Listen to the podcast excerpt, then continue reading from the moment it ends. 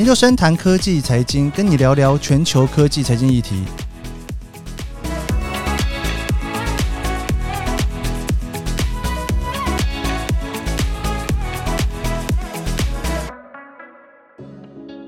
今年十一月哦，也就是这支影片差不多要上线的时间哦，IG、Instagram，它打算呢在美国也开始全面性哦，就除了一部分的人之外呢，他在看 IG 的时候都不会显示这一个照片，它现在有多少的暗赞在里面哦。那其实这件事情呢，已经是蛮久的事情，就是 IG 他决定要做这件事情呢，其实已经是。呃，从今年年初开始哦，就已经有好几个国家加入哦。大概从四月是加拿大，然后再就是爱尔兰、意大利跟日本哦。那还有巴西、澳洲。七月的时候呢，纽西兰也开始实施了，就是不会看到暗战这件事情哦。大家应该知道，Facebook 跟 IG 基本上现在是同一个公司哦。Facebook 它从今年九月开始呢，也在澳洲开始测试这件事情。那事实上，以 IG 的角度来看哦，在这个人气的竞争上面来说，应该对于大部分的使用者来讲算是好事情了。不过，不过如果是对于网红来讲哦，可能哦，对于整个接下来商业上的成功啊，都会有所影响才对。Hype Auditor 他在最新的研究去讨论这件事情。事实上呢，在这几个把暗战的数量给隐藏的这些国家里面哦，事实上整个整体暗战的数量都跟着减少。也就是说，如果你可以看得到现在有多少人在暗战的话，暗战的数量比较多，没有办法看到现在有多少人在暗战的情况之下呢，暗战的数量会跟着减少哦。依照它的数据显示呢，在五千到两万追踪者的网红里面哦，几乎这几个测试的国家里面，暗战次数都减少了。在十万到一百万追踪者的网红里面呢，呃，事实上呢，除了日本，日本其实还蛮奇怪，它反而增加哦。啊，英国是几乎没有改变，其他的国家基本上全部都减少了。也就是说，在比较中大型的网红圈里面呢，除了日本人哦，他去看到说没有人按赞，他一样会按赞，而且可能还按的比较多。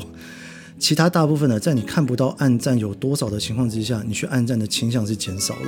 想跟大家聊这件事情最主要的原因，是因为我自己当初在美国念书的时候，博士论文基本上也是做非常类似的研究哦。我在研究这个所谓的乐队花车现象，或是资讯串流的现象里面来讲呢，从众其实非常非常明显的。不过我研究的是 Facebook 啦，在脸书上面呢，只要有人暗赞留言，尤其是留言的越多，你会去留言的几率也会更高。而且这个随着时间来讲哦，在我二零一五年发表的研究里面，其实三十分钟之内就已经大致决定了。事实上，二零一五年我在做这个研究的时候，是我在念博士班的第二份研究哦。在那个时候，其实很多的研究都还没有出来，但是其实全美国大家都在做这个研究。那拿着那个时候 Facebook 比较旧的资料，那时候的资料比较好收集哦。那我也想跟大家分享几个，暗战这件事情真的会去影响到人的行为，而且其实有的时候还蛮负面的状态哦。二零一五年哦，宾州大学呢基本上有一系列的研究，其中一篇研究呢，它是在讨论说，你有没有得到暗战这个数量会扩大人际网络，而且用机器学习的方式去判断说，其实暗战跟不暗战的人其实是可以分得出来的哦。同样的这个实验室哦，他们也针对了所谓的青少年跟大人去做分别。在青少年里面发的照片会比较少，但是呢，他会加很多的标签，让自己去得到更多的赞，然后也会自拍啦。他们会比大人更了解要如何去表现自我。二零一七年呢，UIUC 哦也跟加拿大两个学校合作，他们发现其实很多的暗战是属于欺骗型的暗战。那什么样的人会去做这种欺骗型的暗战行为呢？当然不是说骗人家说你有暗战，其实没暗战哦，而是说你去有一种骗战的行为在这里面。那他们去分析哦，基本上骗赞的行为大概有呃两种行为倾向的人呢，会比较会去骗赞。一个是当然比较自恋的人哦，那另外一个就是朋友比较少的人。在二零一七年同年呢，有一个算还蛮知名的研究，就是 UCLA 发表的一篇研究，他去。讨论所谓的孩子们哦，就是高中生跟大学生去比较，呃，他们发现说，基本上在 IG 里面呢，你只要图片越多赞，小朋友就会越想按赞哦。而且他们做这个研究不是只是针对数据里面去做，而他们去分析哦，在脑袋里面福格核的活动哦。当这些高中生、大学生他们看到图片被多人按赞的时候呢，事实上呢，福格核的活动会加速。福格核哦，是大脑里面呢负责奖赏啦、快乐啦、笑啦，或者是成瘾的机制。所谓的奖赏机制，就是说，大家可能有听说过小白老鼠的实验哦，就是呢，他去在小白老鼠的脑袋里面去电一个电流，就是当小白老鼠它去踩一个东西，那去电它一下，也就是说，当它踩了之后就会被电。那被电的感觉，如果它是感觉到愉悦的话，那它就会不断的想要去踩。尤其有一这个实验哦，他去观察脑内的行为哦，也就是说，你真的有图片按越多赞的时候。他越想要按赞，而且他也想要去获得别人的赞，那这件事情是实际上在你的生理机制里面会得到犒赏，你会觉得开心，会感到愉悦，所以你会更进一步的继续做这个行为。在高中生里面比较高年级的人呢，他们因为按赞而去加速他们的福格核，就他们感受到越开心越愉悦的这个行为越多，但是在大学生里面就比较没有这个状况。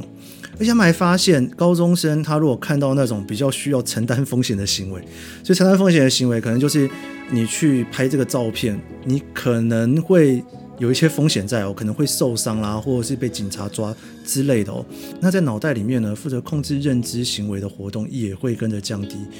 也就是说，其实对于很多的高中生来讲哦。这个影响是很大的。那当然，高中生跟大学生的差异，包括是跟着你的年纪的成长啊，或者是你在大学的教育都会有差异哦。我会想要了解的原因，是因为呢，其实很多人都以为暗赞这件事情，他所去触发的都只是说啊，好像你暗赞越多，你可以赚越多钱。但事实上呢，在美国的很多研究在讨论这一块的时候，他们会更专注于高中生、大学生。其实他们并没有去意识到，说我得到这些赞，或者是这些刺激的行为，我可以赚很多钱。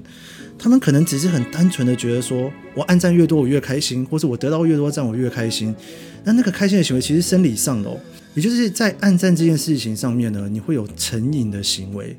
包括你看到很多人按你赞，你会觉得很开心；或者是当你看到这个照片，很多人按赞，你会越开心，所以你又会更想再按赞。当然，在整个商业的模式启动之后，这个按赞已经没有那么单纯了，不是开不开心而已，你又会转换成钱。所以说，以网红来讲，他可能一开始没有意识到太多，他只是觉得说，诶，好像蛮开心的。但是这个钱一下去之后，他很有机会去促使更多人按这个赞。那有些人就会去制造假赞，就我刚刚提到的所谓的骗赞啊，或者是一些行为哦。事实上，这种类似的研究非常非常多。也就是这几年，大家都会去思考说，Facebook、YouTube、IG 这些社群网络，它有了所谓的暗战行为这些之后，到底对大家是正面的影响还是负面的影响？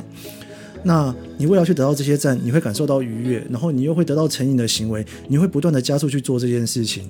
那他们一改演算法的时候，其实大家也都会非常的难受，不是只是金钱上的难受哦，在实际上的感受里面是会受到影响的。Instagram CEO 呃 Adam m a s e r i 呢，他在决定做这件事情的时候，他的说法其实非常简单，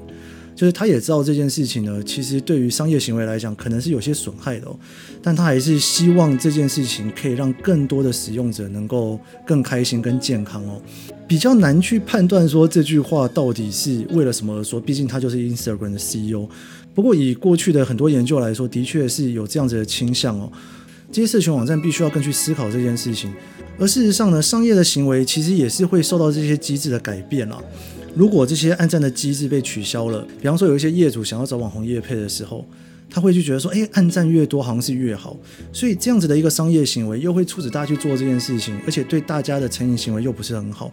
但如果从平台本身直接去停止这样子的行为，而且去让大家思考说，是不是可以去取消暗战这件事情？事实上，对很多的厂商来讲，他慢慢也会了解到说这件事情是没有效的，因为暗战大家都看不到了，所以他已经没有办法变成一个指标，他可能要从别的指标去看这件事情。这话题其实，在最近呢，都吵得非常凶哦，很多的商业机构呢，都深受其害。很多的商业机构为了要去追求所谓的 ROI 或者是 KPI，他们会去看说最终的这个行销手段能不能够实际的带来利润。如果不能实际带来利润呢，他就不想要投资在这个行销行为上面。这其实对 marketing 的品牌来说，它未必真的有效。毕竟品牌呢，还是从一开始的 brand awareness 哦，你去对这个品牌的连接啦，你去意识到这个品牌它接下来的操作啦，或者是说，其实这个品牌很多时候呢，都是对于这个创办人自己的创作啦，或者他的设计所付出出来的一个行为。所以事实上，对于在最末端这些暗赞留言分享，是不是会影响到购买行为？这其实也是未必的哦。